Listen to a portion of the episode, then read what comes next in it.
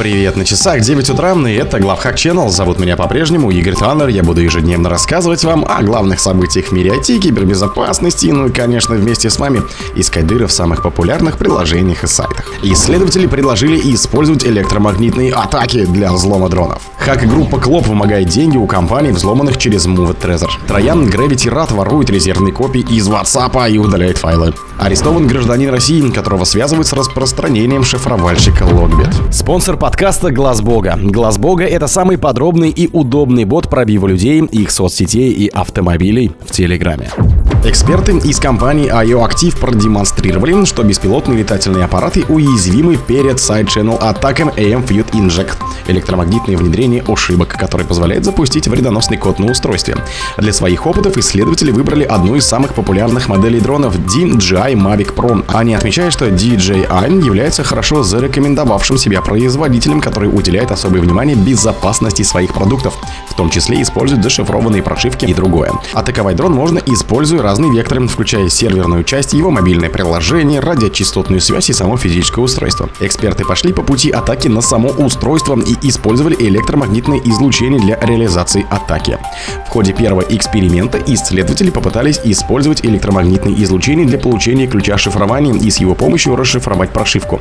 Они нашли область на печатной плате дрона сильным электромагнитным сигналом, разместили там зонд и в итоге записали достаточно данных для извлечения ключа.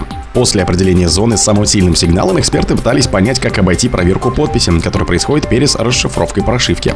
После нескольких дней тестов и анализов данных обнаружилось, что вероятность успешного обхода подписи составляет менее полпроцента.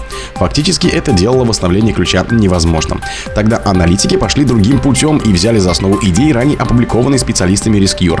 В своем исследовании те предлагали спровоцировать сбой, чтобы заставить одну инструкцию трансформироваться в другую и захватить контроль, например, над реестром ПК. Хак-группа Клоп вымогает деньги у компаний, взломанных через Movite Transfer. Вымогательская группировка Клоп начала вымогать деньги у компаний, пострадавших в ходе массовой атаки на уязвимость нулевого дня в Movite Transfer.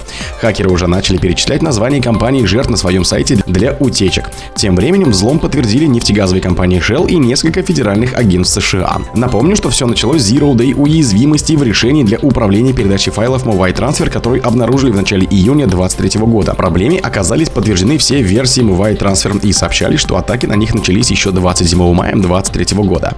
Злоумышленники использовали эту уязвимость, чтобы разместить на уязвимых серваках кастомные веб-шеллы, что позволило им получить список файлов хранящихся на сервере, включая файлы, а также похитить учетные данные и секреты учетных записей.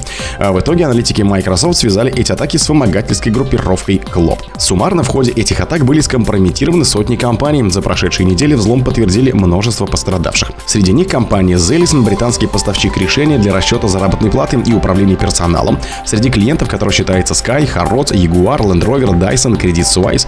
Из-за взлома Zelis были скомпрометированы данные ирландской компании Aer Lingus, авиакомпании British Airways и BBC и британской аптечной сеть Boots. Троян Gravity Rat ворует резервные копии из WhatsApp и удаляет файлы. Исследователи обнаружили обновленную версию Android Трояна удаленного доступа Gravity Rat. С лета 22-го вредонос маскируется под мессенджер Bing Chat и Chat.icom, пытаясь похищать данные с устройств пользователей. Троян Gravity Rat активен как минимум с 2015 года, но впервые начал ориентироваться на пользователей Android в 2020 году.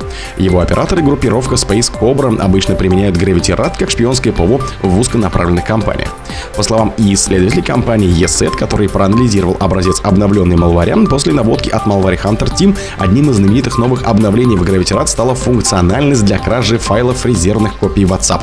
Резервные копии создаются, чтобы помочь пользователям перенести историю сообщений, медиафайла и данные на устройстве и могут содержать конфиденциальные данные, включая сообщения, видео, фотографии, документы и многое другое в незашифрованном виде.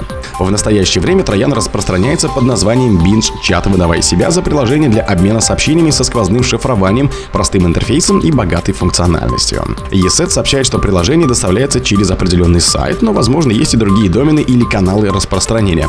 При этом загрузка малваря доступна только по приглашениям, то есть пользователь должен ввести действительные учетные данные или зарегистрировать новый аккаунт. Хотя на регистрации в настоящее время закрыто, такой подход позволяет хакерам распространять вредоносные приложения только среди нужных им людей. Также это затрудняет и исследователям доступ к малварю для анализа. Арестован гражданин России, которого связывают с распространением шифровальщика Логбит. В Аризоне арестован 20-летний гражданин России Руслан Магомедович Астамиров и Министерство юстиции США сообщает, что он обвиняется в размещении программ вымогателя Логбит в сетях жертв как в США, так и за рубежом.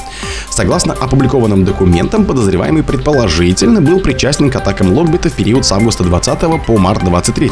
Предположительно, Астамиров находился в сговоре с другими участниками вымогательской кампании Логбит с целью совершения мошенничества с использованием электронных средств связи и умышленного повреждения защищенных компьютеров, а также требования выкупа посредством использования и развертывания программ вымогателей, заявляет в американском Минюсте. В частности, непосредственно Астамиров осуществил как минимум 5 атак на компьютерные системы жертв в США и за рубежом. Астамирову предъявлены обвинения в заговоре с целью передачи требований о выкупе мошенничестве с использованием электронных средств связи и умышленном повреждении защищенных компьютеров. Если его вина будет доказана, ему может грозить до 20 лет лишения свободы по обвинению в мошенничестве с использованием электронных средств связи, а также до 5 лет лишения свободы по обвинению в повреждении защищенных компудахтеров. О других событиях, но в это же время не пропускайте. У микрофона был Игорь Таннер. Пока.